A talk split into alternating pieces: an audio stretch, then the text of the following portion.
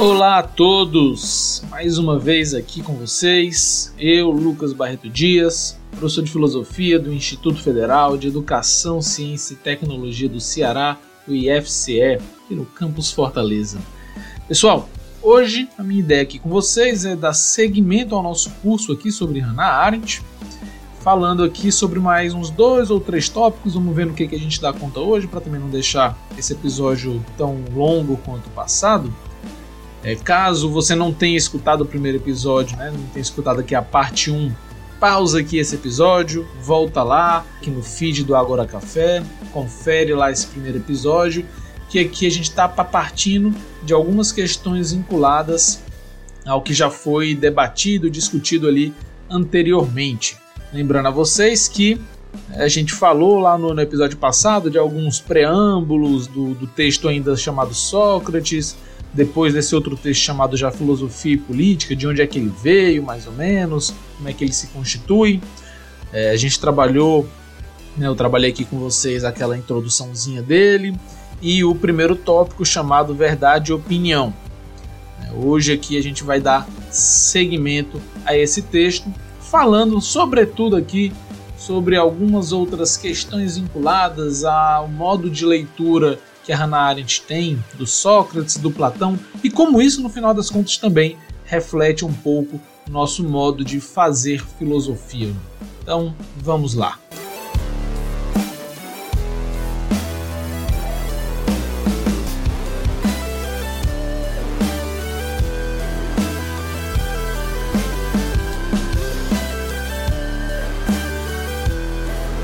Então, pessoal, volto aqui com vocês falando um pouco aqui sobre esse novo tópico que é intitulado pela Arendt como Tirania da Verdade. Eu sempre achei esse título tanto quanto que muito forte.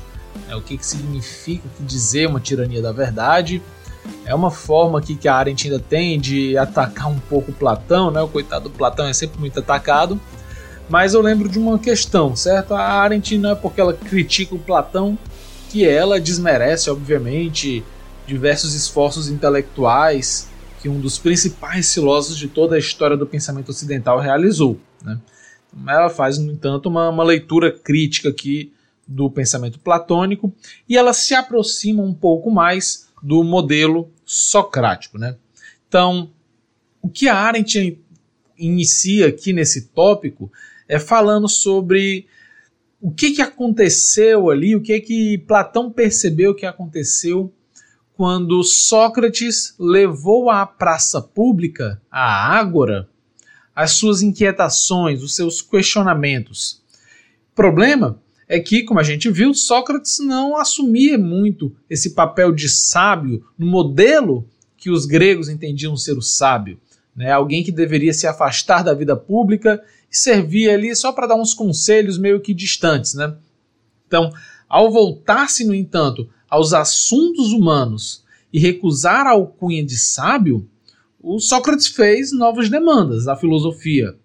O grande problema para Arendt é que o Platão acaba retirando daí uma conclusão que ela indica ser antissocrática. Seria aqui uma tirania da verdade, em que o que não é temporalmente bom, que é o que é alvo da persuasão, né, que é o que importa, vamos dizer assim, é, na verdade vai ser a verdade eterna né, na qual os homens não podem ser persuadidos. Não, o que, que significa isso? Que para Platão, aquilo que os gregos ali discutiam, né, tentavam se persuadir uns aos outros sobre, sobre o que, que era bom do ponto de vista é, cotidiano, para ele não era o que efetivamente importava. Aquilo sobre o qual a persuasão atuava, para ele não era o principal.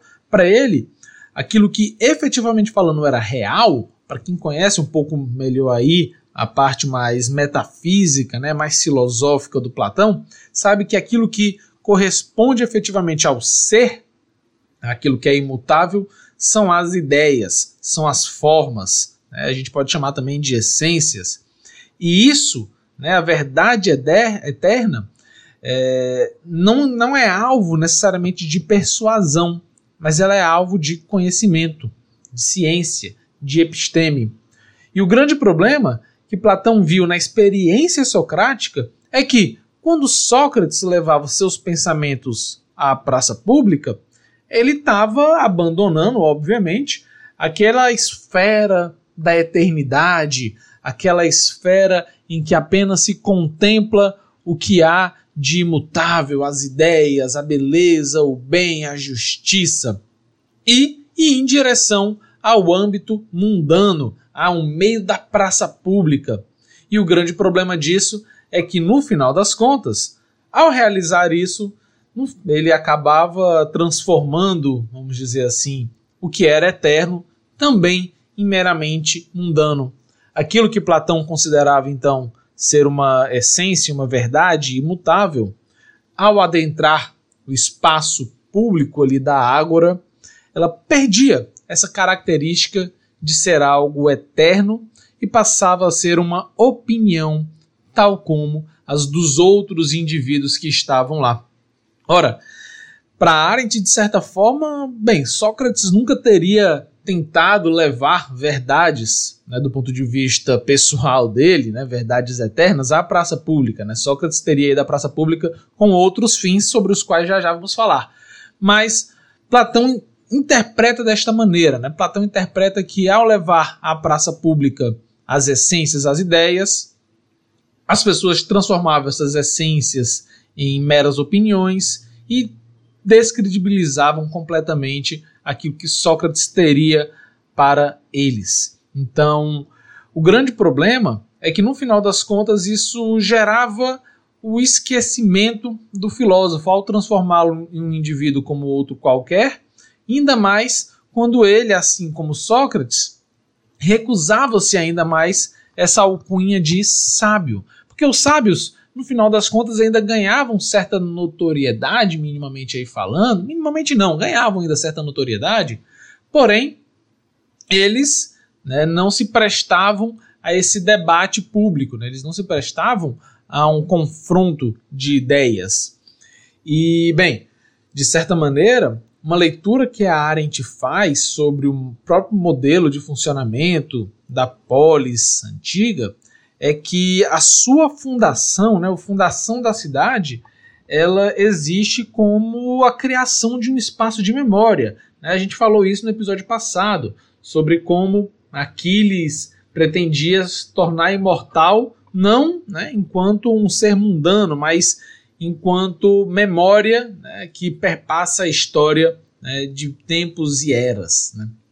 Então, o filósofo, nesse modelo de funcionamento da cidade, que Platão via como problemático, no final das contas, impossibilitava essa imortalidade também ao filósofo e caberia a ele nada mais do que o esquecimento. Então, o conflito entre o eterno e a polis, ele dizia respeito à situação de que a preocupação do filósofo com aquilo que é eterno colocava em questão a vida da cidade. Então, assim, né, que o filósofo submetia a sua verdade, que seria, vamos dizer, o reflexo do eterno, a polis, né, assim que ele submetia a polis essa, essa sua verdade, que seria o reflexo do eterno, ela se tornaria nada mais do que uma opinião entre opiniões. Eu queria aproveitar aqui para fazer uma breve reflexão, aqui o termo, é, enfim, curioso, sobre o que, que significa reflexo e reflexão, certo? É, e a minha interpretação que eu queria compartilhar com vocês para ajudar a compreender um pouco tudo isso é de que esses termos, reflexo e reflexão, eles vêm de uma transposição do verbo refletir de uma origem da ótica para a esfera do pensamento. Então, o reflexo ele vem de uma dobra, vamos dizer assim, da realidade, né, da luz, a partir do nosso ponto de observação sobre aquilo que nos aparece. Então, o reflexos é a nova dobra, né, a redobra, vamos dizer assim, pela qual a luz passa antes de nós absorvermos através do nosso aparato sensorial, né, para, através dos nossos olhos. Então, inúmeros flexos, né, inúmeras flexões, inúmeras dobras é, que antecedem o nosso contato com o mundo também envolvem o nosso olho e seu aparato complexo, né? E esse olho aparece como uma última estrutura física em que a luz se reflete, né, em que ela se dobra mais uma vez, antes de nós, por exemplo, termos algum contato com ela aqui mentalmente e podermos, por exemplo, tentar interpretá-la, tentar entendê-la. Então, o espelho, por exemplo, ele me reflete a partir de um mesmo eu, né, a partir do momento em que eu me ponho frente ao espelho. Então, mas o meu olho ainda assim acaba sendo né, o último filtro desse reflexo. Né? Então, eu me reflito no espelho e aquela imagem do, do, espelho se reflete no meu olho antes de eu conseguir interpretar isso. Então, quando a filosofia, né, quando a fala mesmo cotidiana transpõe esse refletir do ponto de vista da ótica, da física, para o campo do pensamento, a gente costuma dizer aqui, etimologicamente, que é como se nós nos dobrássemos sobre nós mesmos, né, enquanto uma metáfora para pensar. Então, quando eu digo que eu vou me refletir, quando eu vou refletir, em geral, eu vou parar para pensar, pensar sobre algo, como se eu estivesse me dobrando sobre eu mesmo. Só que essa figura de linguagem, né, da dobra sobre si mesma, a gente costuma dizer que ela é mais adequada para um âmbito da filosofia, que é a filosofia transcendental, que busca no sujeito uma fonte de conhecimento, uma fonte de verdade, muitas vezes. Já no caso da metafísica platônica, que é o, enfim, aquilo que a gente está discutindo aqui agora, né, por outro lado, essa reflexão ela envolve a capacidade não de encontrar a verdade em si, né, em, em, si mesmo, né, não como se eu quisesse encontrar aqui a minha verdade, a verdade na minha razão, mas, né, de na verdade a minha razão após muito polimento aqui, né, o polimento da dialética platônica, ser capaz de ser ela um espelho das ideias, no sentido de que ela contempla as ideias, então ela reflete as ideias, né, como se ela fosse o espelho dessa ideia. É isso que vem então junto com essa ideia de que a verdade do filósofo ela seria o reflexo do eterno, né, o reflexo então dessas verdades eternas e imutáveis. Pois bem, voltando aqui então para Platão, é, esse rapaz, né, nosso amigo Platão, ele observou que quando o filósofo reflete as ideias para a praça pública, ela se torna reflexo a ser visto, né, as verdades dele, as ideias dele se tornam reflexos a ser visto pelos demais, pelos outros indivíduos, segundo no final das contas as mesmas leis da ótica mundana. Elas assim perdem o estatuto de eterno ao aparecerem como uma aparência entre outras, uma opinião como a dos outros indivíduos. E aqui eu cito a Arendt. É como se no momento em que o eterno é levado ao meio dos homens, ele se tornasse temporal, de tal forma que a própria discussão com os outros sobre ele já ameaçasse a existência desse domínio no qual os amantes da sabedoria se movem. Fim de citação. Pois bem, a Arendt ela indica que a partir da condenação do Sócrates, Platão teria desenvolvido tanto o seu conceito de verdade em, em contraposição à opinião, quanto também teria desenvolvido a sua dialética né, em oposição à persuasão e à retórica. E, acrescento aqui, também de uma forma distinta do modelo socrático. Então, Sócrates, é, Platão não teria nem seguido a noção de opinião, nem de persuasão e, e eis, é, eis um dos pontos da Arendt, nem mesmo a da maiêutica socrática. Né? Então, enquanto a persuasão, por exemplo, lá no mundo grego, sobre o qual a gente está falando aqui, ele se dirigia à multidão a ideia da dialética é que ela se desenvolva em um diálogo entre duas pessoas. Pelo menos duas pessoas, né? mas em geral entre duas pessoas. Para Platão, a persuasão, e eis um dos pontos em que Arendt é, menciona aqui o Platão, nessa, nessa confusão toda, mas sobre o qual, na verdade, a gente pode verificar nos manuais de filosofia, né? É, é um dos pontos em que Platão acaba criticando e discutindo muito com os sofistas, né? De que sofistas não estariam preocupados com a verdade, apenas em persuadir né, uma multidão, um grupo de pessoas, seja lá do que fosse, seja lá daquilo que lhe fosse conveniente, né? Então, nessa concepção, para Platão, é que de novo cita Arendt, né, persuadir a multidão significa forçar a opinião de um só, né, de um só indivíduo, sobre múltiplas opiniões de outros indivíduos. Então, persuasão não seria o oposto do governo pela violência, que é o que, por exemplo, os, é, os atenienses em geral é, entendiam. Né? Então, persuasão não seria o oposto do governo pela violência, mas somente uma outra forma dela, né? uma outra forma de violência, como se fosse uma violência, entre aspas, velada. Né? Para, não é que a Arendt esteja necessariamente defendendo isso, tá? só para deixar claro, mas ela está mostrando que é como se Platão estivesse falando isso. Olha, no final das contas, como a persuasão não está preocupada com a verdade, ela está simplesmente querendo convencer com base interesses próprios de um grupo, de um indivíduo e tudo mais, ela é simplesmente uma outra forma de violência. É uma forma de violência no medida em que eu quero violentar uma opinião frente às demais, sem ter um propósito de verdade. Então, curiosamente, é que é é uma coisa que depõe um pouco contra Platão, né? O Platão ele faz uso de mitos, seja de narrativas, histórias que ele cria para serem usadas em situações em que as pessoas não conseguem ser, entre aspas, convencidas, né, persuadidas da verdade. Então, os mitos do além, né, o hereafter, né, os mitos do além, eles seriam vamos dizer assim, saídas que o Platão encontra para aqueles que não conseguem compreender, né, não conseguem descobrir, encontrar o conhecimento, a verdade. Então, esses mitos do além apareceriam, aponta Arendt, principalmente nos diálogos políticos dele, né? E aí esses mitos eles não são nem uma mera opinião e obviamente também não são verdade dentro ali do pensamento do Platão, mas eles são histórias que podem amedrontar, né? ou seja, uma tentativa de usar também a violência somente por meio das palavras. Platão acaba também utilizando, vai apontar aqui a Arendt, essa, esse mesmo subterfúgio para situações em que a verdade não é conhecida pelos outros. Né?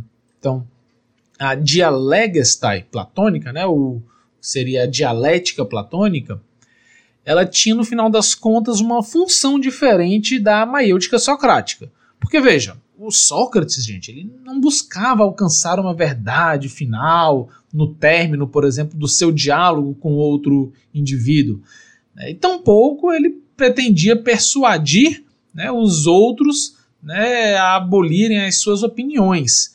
Na verdade, segundo a leitura aqui de Arendt, o que o Sócrates pretendia era auxiliar os seus concidadãos, né, os seus outros é, companheiros ali da cidade, a formular as suas próprias opiniões de uma maneira mais é, efetiva, de uma maneira mais coerente, mais concreta, né, que eles pensassem sobre as suas próprias opiniões. Então, a doxa, né, a palavra grega para opinião, então a doxa de cada um ela provém de como o um mundo se mostra a mim, de como ele aparece para mim. Ou seja, dokei moi. Né? Dokei moi que seria também o termo parece-me. Inclusive existe aqui uma aproximação etimológica entre doxa e o dokei. Né? Ou seja, a doxa, que é a opinião, ela provém da forma como as coisas aparecem para mim. Então, o modo como eu capto as aparências me possibilitam formar uma doxa, né, uma opinião. Então, essa doxa compreende o mundo como ele se abre para mim, né, o modo como a imagem do mundo se reflete em mim a partir das posições que eu ocupo no mundo. E que veja, eu posso sempre mudar minhas, minhas posições no mundo para ver as coisas a partir de outros ângulos. Então não se trata, por exemplo, de uma fantasia subjetiva ou uma arbitrariedade, como vai apontar a Arendt. Assim também como no final das contas não se trata de encontrar algo absoluto que seja válido para todos da mesma forma. Né, o que o Sócrates estava querendo mostrar, a assunção era de que o mundo se abre diferentemente a cada homem, né, a cada ser humano, de acordo com a posição né, que ele vai ocupar no mundo. Então, isso, e eu repito aqui, não se trata de mero subjetivismo, né, pois envolve, por sua parte, né, uma, uma coisa que a gente chama de mesmidade, né, ou seja, a qualidade de ser a mesma coisa, né, a qualidade do mundo de ser o mesmo mundo, embora observado de perfis distintos, de ângulos distintos, o que confere aqui uma certa objetividade. Então, a qualidade né, de um mundo, de alguma coisa em específico, ser um objeto de conhecimento, observação e avaliação. Então, o mundo né, e tudo aquilo que compõe o mundo, ele possui um caráter comum, uma qualidade comum. No inglês, a, a Arendt utiliza o termo commonness.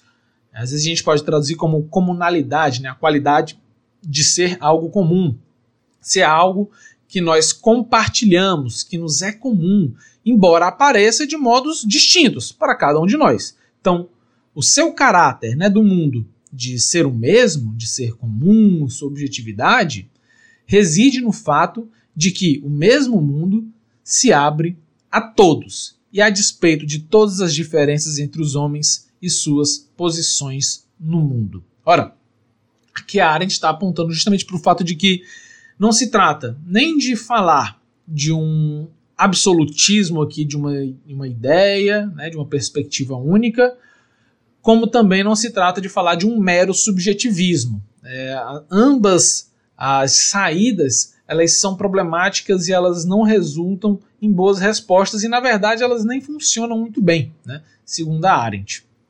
Então trata-se de principalmente sermos capazes de perceber que as nossas opiniões têm algo em comum. E a grande questão é que este algo em comum, essa base comum, que é alguma coisa no mundo e sobre a qual, por exemplo, né, mais à frente nós vamos discutir também, quando entrarmos em outros textos da Arendt, né, facilita com que a gente entenda um pouco sobre o porquê que a Arendt está falando disso tudo. Né? Mas enfim, então a palavra doxa, que é o que significa opinião, né, a gente costuma trabalhar muito doxa como opinião, ela também significa outra coisa, ela também significa esplendor, né? alguns traduzem por glória, fama, e isto a relaciona diretamente ao domínio público e político. Porque, e aqui eu a cito, né, cito a Arendt, fazer valer sua própria opinião significa estar apto a apresentar-se, ser visto e ouvido pelos outros. Fim de citação. Que é um dos grandes privilégios envolvidos na vida pública e que não havia àqueles que ocupavam e que ocupam ainda hoje apenas o âmbito privado.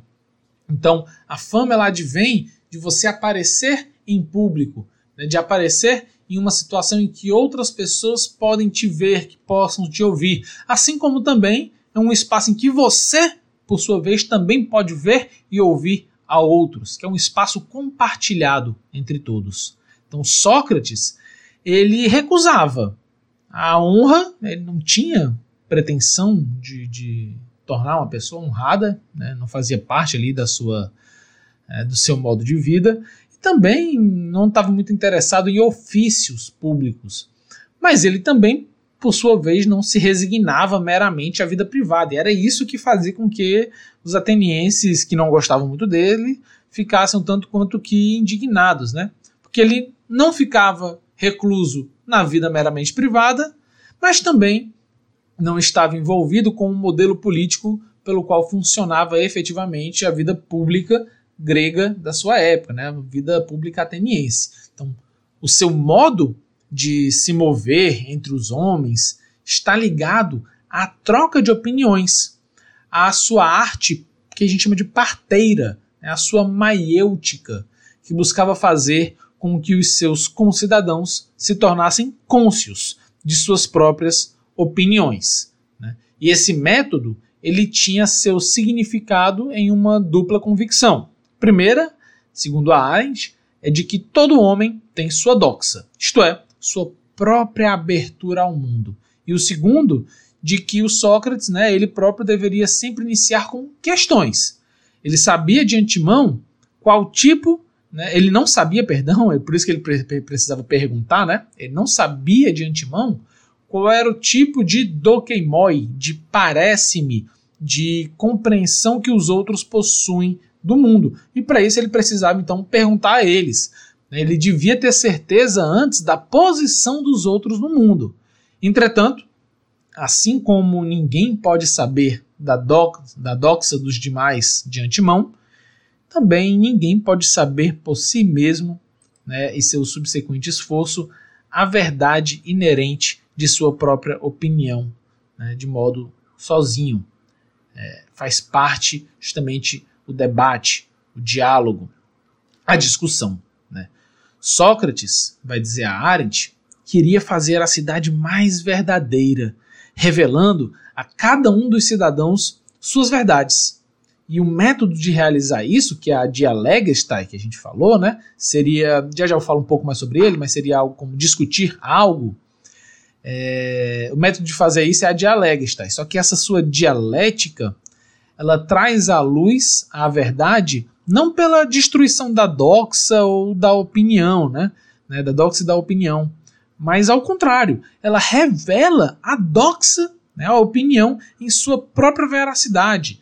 Aí, seja, aqui o fim de citação da, da Arendt, tá? A ideia é que o método socrático não era de abandonar opiniões, mas de refletir sobre essas opiniões até o ponto em que eu consigo mostrar a verdade da minha opinião, né? até o ponto em que eu consigo mostrar o meu ponto de vista de uma maneira coerente, refletido, olha só, em que eu consigo dobrar-me sobre mim mesmo para pensar sobre tudo aquilo que envolve a aparência que o mundo tem diante de mim. E transformar isso num modo de ver o mundo, num ponto de vista em que eu possa né, mostrar para outras pessoas e posso discutir com outras pessoas, não como uma verdade absoluta, mas sobre como meu, é, de como é o meu modo de encarar a realidade. Então, enquanto Platão entendia que o papel do filósofo era, por exemplo, ser o governante da, da cidade, né, a sua ideocracia, a ideia lá do rei filósofo, o Sócrates ele pensava que o seu papel era ser um moscardo, né? ou seja, algo que fica ali é, meio que questionando, que fica constantemente tirando um pouco as pessoas da sua inércia irreflexiva, né? Então não se tratava de dizer verdades filosóficas, né? Sócrates para ele não se tratava de dizer verdades filosóficas, mas de tornar os cidadãos mais verdadeiros. Né? Então, educar os cidadãos no sentido de melhorar suas doxai, ou seja, suas opiniões, as quais constituem a vida política na qual ele tomou parte. Então, é dessa forma que a Arendt interpreta que a maiêutica socrática era uma forma de atividade política que se erguia sob a base da igualdade. Isso é, a igualdade na medida em que nenhum de nós é capaz de alcançar uma verdade eterna, mas que cada um de nós é capaz de, refletindo, alcançar a verdade de nossa própria opinião e expor aos outros. Né? E, bem, a autora ela vai chamar ainda a atenção para o fato de que os primeiros diálogos do, de Platão, né, eles frequentemente eles terminavam de uma forma inconclusiva, né, sem um resultado definitivo. É muito curioso quando você pega alguns diálogos de juventude de Platão, e aqui eu lembro rapidamente do Lises, é um diálogo em que várias opiniões são expostas, são questionadas, são debatidas, mas chega-se ao fim do diálogo sem que se chegue numa verdade, mas sim que se chegue em uma situação em que nós refletimos bem sobre algum elemento. E aqui, a ideia de ter discutido algo exaustivamente, de ter falado sobre algo, né, é, chegado a alguma doxa aí dos cidadãos, para o Sócrates parecia ser o resultado suficiente. E aqui, para finalizar esse nosso bloco, a ideia é que o phrasal verb, né, que a Arendt utiliza no inglês, e o phrasal verb, para quem não conhece bem a língua inglesa, é uma estrutura verbal que normalmente é um verbo acompanhado de ou um advérbio ou um, uma preposição, por exemplo. E aí o, o, a estrutura que a Arendt usa aqui é o talk through, né? É, e no grego seria justamente o dia legestai, né? Porque o termo talk em inglês seria o verbo legen, seria o falar, e o dia do grego seria que nem o through do inglês, seria algo como através de. Infelizmente no português a gente não tem uma tradução muito boa, né, para simplesmente falar através de, né, porque aí no inglês ele tem um significado de você discutir bastante algo, discutir através de um assunto com outra pessoa, por exemplo, é, não no sentido de chegar num resultado, né? então sem chegar necessariamente num produto final, né? E aí é o falar, falar através de, né? Discutir exaustivamente um determinado assunto. então esse dialegestai, esse talk through, né? Ele vai dar a ideia de diálogo, que é uma linguagem que ela existe não de uma forma monolítica, né? Mas ela se dá através de um debate com outras pessoas. E aqui fica implícito que o falar ele envolve uma pluralidade humana. E é uma pluralidade com a qual eu compartilho um mundo, que eu compartilho uma linguagem. E é através dessa linguagem, né, através da fala, que a gente pode compartilhar o mundo, que a gente pode compartilhar os nossos pontos de vista do mundo. E assim mostrar como o mundo aparece para mim. Né, qual é a minha opinião, qual é a minha doxa. Então, é, isso tudo, a dialética platônica, platônica não, perdão, mas sobretudo a dialética socrática, a maiêutica socrática, através desse talk-through, né, ele pode ter o sentido de explicar algo detalhadamente para outrem, bem como, né, e eis aqui o sentido que eu chamo de socrático arentiano, né, tanto de Sócrates quanto de Arendt, discutir algo em detalhes sem que isso nos leve necessariamente a uma posição definitiva e absoluta.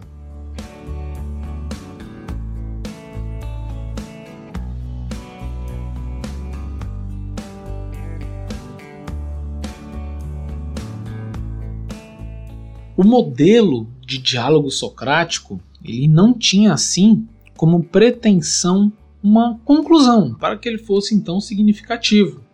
E a Arendt aproxima justamente esse modelo daquele que a gente realiza entre os nossos amigos. Daí ela né, intitular essa parte aqui no, do texto de diálogo entre amigos, porque é na conversa amistosa que nós nos tornamos cada vez mais próximos uns dos outros, que nós criamos aqui um espaço comum, ou como ela diz, um pequeno mundo próprio no qual a amizade é compartilhada. Pois bem, para Arendt, o problema de Sócrates foi querer fazer amigos na cidadania ateniense, um local em que a crescente busca por uma por ser sempre melhor, por tornar o extraordinário algo comum, a predominava. É, os gregos eles tinham uma, um ditado, né, o aei aristeuen, isto é, ser sempre melhor, isso a gente chama de espírito agonístico. Agon significa força, né? ou seja, espírito agonístico é aquele espírito que possui o agon, que possui uma tentativa de apresentar-se como próprio da batalha, da disputa. E esse espírito agonístico ele teria levado não apenas à ruína das cidades e estados gregas, né, porque no final das contas também dificultou certas alianças mas também porque estimulava a inveja na vida privada. E em função disso, aquilo que se poderia considerar como bem comum estava constantemente então ameaçado por esse espírito agonístico. A qualidade comum do mundo político grego, sobre o qual a gente estava comentando agora há pouco, vai dizer a Arendt, ela estava restrito àquilo circundado pelos muros da cidade e circunscrito pelas leis, de modo que não se tinha a experiência de um real relacionamento entre os cidadãos, nem mesmo naquele mundo que havia entre eles.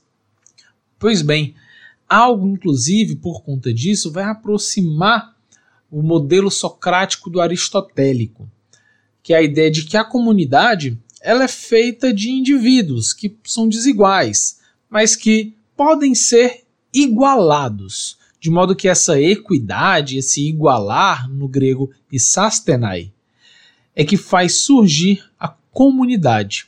Politicamente falando, a igualação, né, vamos dizer assim, é a filia, a amizade, né? aquele amor no sentido de amizade.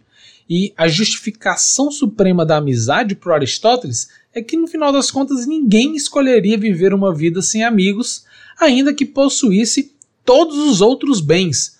Né? Não é à toa que o Aristóteles vai, vai diferenciar a felicidade do, do prazer, das riquezas, ou mesmo simplesmente de uma fama, mas né, vai localizar a felicidade como uma vida compartilhada com outros. Né? E, bem, para o próprio Aristóteles, aquilo que mantém uma comunidade unida está mais ali vinculado ao âmbito da filia, né, ou seja, da amizade, do que propriamente da justiça, da dike ou diké, ou seja, aquilo que diz respeito a manter uma comunidade unida não diz respeito apenas à dimensão da justiça, mas principalmente à dimensão da amizade. Isso porque, pensou Aristóteles, entre amigos vale mais a amizade do que a justiça. A igualdade entre os amigos não indicam, por exemplo, que eles percam suas individualidades e que não sejam mais diferentes, mas que eles agora são como pares, né? Pares no sentido não de dois iguais, mas são indivíduos que compartilham um mundo em comum, constituem uma comunidade, eles possuem ali algo que os relaciona um ao outro. E eu ainda acrescento aqui uma outra passagem da Ética Nicômaco do Aristóteles, que é quando ele vai dizer o seguinte: na verdade, a forma mais elevada de justiça parece conter um elemento de amizade. Ou seja, mesmo então que a amizade seja superior à justiça, ainda assim a principal forma de justiça parece ao Aristóteles ter consigo algo vinculado à noção de amizade, à noção de filia. Pois bem, o problema, vai pensar Hannah Arendt com relação aqui à Grécia Antiga, é que esse espírito agonístico, né, esse espírito de disputa, de força, ele promovia uma crescente busca pela diferenciação entre os cidadãos. E eu penso que esse elemento, inclusive, diz mais sobre o nosso mundo contemporâneo do que o grego. Né? Mas, de todo modo, essa alta avaliação da diferenciação parece justamente terminado os laços que mantêm uma comunidade unida. E aí eu lembro aqui daquele ponto colocado lá no início pela Arendt. Trata-se de uma época que transparece a decadência do mundo não apenas ateniense, mas do mundo helênico como um todo, né, o mundo grego pós-guerra do Peloponeso. Esse elemento político da amizade, que a Arendt está indicando aqui, ele provém da capacidade então que os amigos têm de se entender uns aos outros, né, de compreender a verdade inerente na opinião do outro e aqui eu cito a Arendt, né, que é um amigo que compreende como e de que modo específico o mundo se apresenta articuladamente ao outro. E eu continuo aqui citando Arendt, que é justamente por isso que esse tipo de compreensão é, por excelência, a forma política de percepção, forma política de insight, isto é, ver o mundo a partir do ponto de vista de outro companheiro. E é justamente por isso que Arendt vai dizer que a virtude do estadista consiste em compreender maior número de é, maior número possível de realidades, não apenas dos pontos de vista subjetivos, mas sim das próprias realidades que se abrem às opiniões dos cidadãos. E ao mesmo tempo em ser capaz de se comunicar entre os cidadãos e suas opiniões de tal modo que aquela qualidade comum né, que existe no mundo se torne aparente. Ora, que tentando só ressignificar esse comentário da Arendt, o que ela está querendo dizer é que um estadista, aquele que está à frente, então, de um do, do modo de funcionamento da polis em algum momento, ou de um Estado-nação, como a gente falaria hoje, de uma república mesmo, o, a sua principal virtude é ser capaz de compreender os diversos modos pelos quais a realidade aparece para aquela pluralidade de cidadãos. Não é simplesmente conhecer as várias opini opiniões subjetivas que existem. Não é que isso não seja importante, mas não se trata de conhecer opinião por opinião, mas de conhecer os modelos de realidade que se apresentam para que justamente as opiniões subjetivas possam existir, de entrar em contato então com aquele mundo comum que existe entre as pessoas, entre grupos de pessoas. Então, voltando ao Sócrates, Arendt vai interpretar que era a sua função como filósofo, na né, expectativa do Sócrates era que a sua função como filósofo poderia ajudar a estabelecer esse modo de mundo comum, né, a despeito de um governante ou de um tipo de, govern de um governo, sobretudo através de uma base vinculada àquela noção de filia, de amizade. E aí as concepções socráticas, né, os insights socráticos, eles são enumerados pela Arendt. Ela vai trazer dois para a gente refletir. Né? Ela vai refletir sobre dois deles. O primeiro é uma frase que não era efetivamente falada, não era uma, uma, frase originária, vamos dizer assim, do Sócrates, mas era uma frase que estava no pórtico do templo délfico a Apolo, que é o Gnote Salton, né? Gnote Sealton, seria o conhece-te a ti mesmo. Essa frase, né, quando Sócrates traz a perspectiva de que apenas por meio do saber do que aparece para mim, e apenas a mim, e por conta disso permanece relativa à minha existência concreta, é apenas através então desse modelo de reflexão sobre aquilo que aparece a mim é que eu posso compreender algum tipo de verdade. O Gnotse ou Tom, conhece-te a ti mesmo, é um esforço de tentar se refletir sobre suas próprias opiniões, sobre suas próprias doxas, sobre aquilo que aparece para mim. É isso que envolve a noção de gnote seauton, de conhece-te a ti mesmo. E isso tudo, vai pontuar Arendt, é, leva à noção de que a verdade absoluta, que aí depois os, o Platão vai erguer né, como um dos principais elementos da sua filosofia política e tudo mais, essa verdade absoluta que seja a mesma para todos, para todos, ela é posta pelo Sócrates como algo inalcançável para os mortais sendo a cada um de nós importante simplesmente né, tornar possível é, as nossas doxas verdadeiras, né, as nossas doxai né, verdadeiras, tornar a, as nossas opiniões mais coerentes. E dessa forma, aquela frase clássica que eu sei que todo mundo aqui conhece, do só sei que nada sei, ela significa algo muito simples para Hannah Arendt. E eu aqui a cito mais uma vez. Segundo ela, é eu sei que eu não tenho a verdade para todos. Eu não conheço a verdade dos outros companheiros, a menos que eu os pergunte e assim aprenda sua doxa. Pois bem, conhece-te a ti mesmo é mostrar que, antes de tudo, eu preciso ter minimamente, é, vamos dizer, fronte a mim, a capacidade de olhar para o mundo e refletir sobre aquilo que ele me mostra. E a partir disso, conseguir elaborar bem as minhas opiniões sobre o mundo. E é a partir disso que vai fazer sentido o segundo insight socrático que a Arendt também traz para a gente, por meio de Platão. Lá no Gorgias, Platão coloca uma frase bem clássica também na boca de Sócrates, que é o seguinte: Platão vai nos dizer que Sócrates teria dito o seguinte, né, que lá do Gorgias, né, livro do Platão. É melhor estar em desacordo com todo o mundo do que, sendo um, estar em desacordo comigo mesmo. Fim de citação. De início pode parecer algo muito subjetivo. Nossa, o cara está esquecendo do mundo todo, só está pensando em si mesmo. Mas não, aqui é apenas um complemento, de certa forma, ao que se coloca no conhece-te a ti mesmo. Ora, eu preciso tentar entrar em, em, em, acordo comigo mesmo. Eu tenho que tentar encontrar aqui minimamente algo em comum.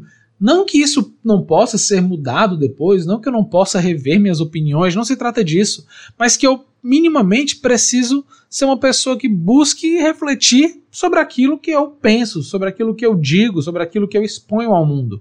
Então, esse critério, ele é o critério que a gente chama como critério da não contradição. E o Sócrates vai elegê-lo como um elemento básico, não apenas para a ética, por exemplo, mas para quem pretende falar verdadeiramente da sua própria opinião. E, inclusive, Aristóteles depois vai fazer uso disso como um axioma básico de toda a nossa lógica ocidental. Né? Há quem diga que, inclusive, isso também viria antes de Parmênides, e provavelmente vem mesmo, mas deixemos aqui a discussão da lógica para um outro momento. Bem, esse estar em acordo consigo mesmo, o fato de eu poder conseguir entrar em acordo comigo, ele diz respeito ao fato de que cada um de nós, embora sejamos um indivíduo, embora eu, Lucas, aqui, por exemplo, seja um indivíduo, eu posso falar comigo mesmo. Cada um de nós pode falar consigo mesmo. E o pensamento nessa forma, ele é como se fosse um dois em um. O pensamento, ele promove, mais uma vez voltando àquele termo da, do reflexo, da reflexão, é como se eu me refletisse, é como se no meu espelho eu me dividisse em dois e criasse um reflexo de mim mesmo. E isso significa que nós nos experimentamos como um outro, como um outro tipo de amigo com o qual nós precisamos conversar para conseguir compreender o nosso próprio ponto de vista. Então a Arendt ela expõe que o critério socrático ele diz respeito ao mesmo tempo é, ao medo de que possamos nos contradizer, tanto para nós mesmos quanto né, para nós frente aos outros, já que no final das contas, né, aquele que se contradiz pode parecer aos outros que estão né, com ele, ele com ele um espaço, aquele que sempre se contradiz talvez apareça como alguém que não seja confiável, aquele que a todo momento se desmente, né, que entra em contradição consigo mesmo. Veja, não é simplesmente mudar de opinião, é estar sempre entrando em é, contradição consigo mesmo. Essa pessoa não é uma pessoa é, confiável. Então a Arendt ela ressalta justamente que esse outro com o qual vivemos é como se fosse, no final das contas, um amigo que, que nos é inseparável, de modo que podemos nos tornar, nos tornar, no final das contas, pouco confiáveis para nós mesmos. E aí, situar a gente mais uma vez, o medo da contradição é o medo de se fragmentar. Existe inclusive uma passagem clássica lá do, dos diálogos de Platão, em que, se não me engano, é no banquete, início do banquete, Sócrates demorando para chegar, o pessoal sai atrás do Sócrates, encontra ele parado na rua pensando, e aí Sócrates demora um pouco para atender a galera chamando e fala assim: calma, gente, eu né, tive que parar porque né, alguém estava aqui me incomodando. Ou seja, ele próprio percebeu um problema, ele parou para pensar sobre um problema que ele se colocou a si mesmo. Né, ele diria, inclusive, que quando chega em casa, ele sempre tem alguém o atazanando, né? O moscardo, aquela ideia de moscardo. Tem sempre alguém ali questionando a ele sobre aquilo que ele disse, aquilo que ele fez, e que é necessário que ele fique se, né, se, se, se posicionando cada vez mais frente a esses problemas que ele próprio coloca para ele. Né? Já que ele vai ter que sempre conviver consigo próprio, já que ele não tem como deixar de conviver consigo mesmo, ele precisa conseguir de alguma forma entrar em acordo com ele mesmo. Né? Bem, para Arendt, essa experiência ela nos indica uma condição de pluralidade que acaba sendo intrínseca a cada um de nós e que ela não pode nunca ser inteiramente abolida. E o filósofo que tenta fugir do âmbito da pluralidade, ele acaba recaindo em uma ilusão. Isso porque, cito Arendt, o filósofo que, tentando escapar da condição humana da pluralidade, ele refugia-se na solitude absoluta. Porém, ele é levado ainda mais radicalmente a esta pluralidade inerente que há em cada um de nós, porque ele vai lá encontrar sempre a companhia de outros que é, é ele próprio, né? Então, outros que, chamando-me para fora do diálogo do pensamento, é o que, por exemplo, me poderia fazer é, ser um de novo. Ora, tentando explicar aqui de uma maneira rápida o que a Arendt está querendo dizer, é que quando eu tento me refugiar inteiramente no pensamento, e justamente nesse modo de pensamento que a Arendt está indicando, nessa solitude absoluta, eu no final das contas vou me ver cada vez mais fragmentado.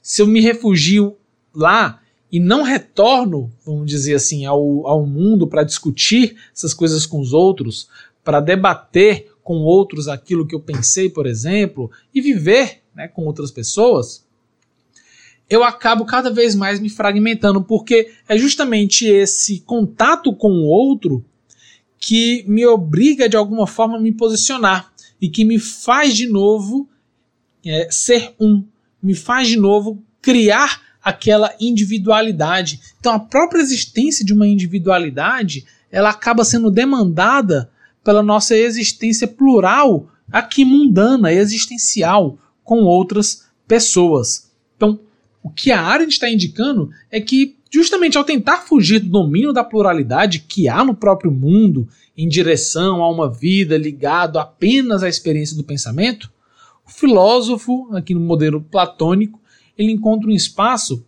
em que ele não volta a ser um, mas está sempre em companhia de um outro, está ainda mais dividido, pois sempre ligado a essa pluralidade intrínseca. É esse estar junto a outros no mundo realmente que nos faz ser capazes de assumir uma identidade, que nos torna né, novamente um e expõe um pensamento em forma de opinião. É isso que nos torna possível formular a nossa doxa a partir daquele que aparece a nós, aparece de um, a partir de um mundo que aparece a nós. Então, o que Arendt é, parece não ter desenvolvido ainda, que é algo, lembro aqui a vocês que é um texto de 54, além de estar iniciando o desenvolvimento da sua filosofia, mas o que ela ainda não desenvolveu e se mostra ainda um pouco alheia que é ao fato de que a sua própria capacidade racional, a nossa própria capacidade racional, é, ela nos proporciona a estrutura do pensamento enquanto uma pluralidade antecipada, apenas porque antes nos foi possível a experiência plural na qual nos encontramos no mundo. É porque, no final das contas, mais uma vez, nós metaforicamente levamos para o pensamento a experiência do diálogo no mundo. Né? Ela depois, obviamente, vai falar sobre isso. Aqui ela não desenvolve tanto, mas de alguma forma já mostra né, os princípios dessa compreensão. E vai ser apenas lá no seu último livro que ela vai falar da categoria de ser no mundo que essa noção ela vai ganhar uma forma que eu chamo de fenomenológico, existencial e de uma maneira mais bem definida, né?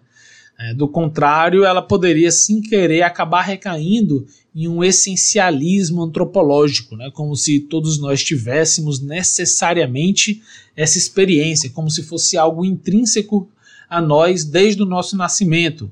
Né? O que para Arendt, no final das contas, não faria sentido, e aí eu compartilho né, dessa, desse posicionamento. Então, eu defendo, inclusive, que essa estrutura do pensamento, esse dois em um socrático, ele é justamente derivativo de nossas experiências mundanas. Essa estrutura de pensamento ela se torna intrínseca no sentido de sermos condicionados pela experiência de uma pluralidade mundana. Vai ser então no convívio plural que a própria capacidade de formular linguisticamente nosso ponto de vista acerca da realidade vai se tornar possível. A pluralidade ela é condição para o próprio pensamento. Não porque o pensamento existe e põe em questão a pluralidade, mas antes, porque existimos sob a condição de sermos seres plurais e mundanos, e que, por tal condicionamento, desenvolvemos a capacidade de pensar mimetizando um ao outro, né? fazendo aqui uma transfiguração de um para outro, criando então um reflexo de mim mesmo que me questiona e que me põe problemas, ao qual também me questiono e com o qual eu também busco me reconciliar, tal qual costumamos tentar nos reconciliar com os nossos amigos.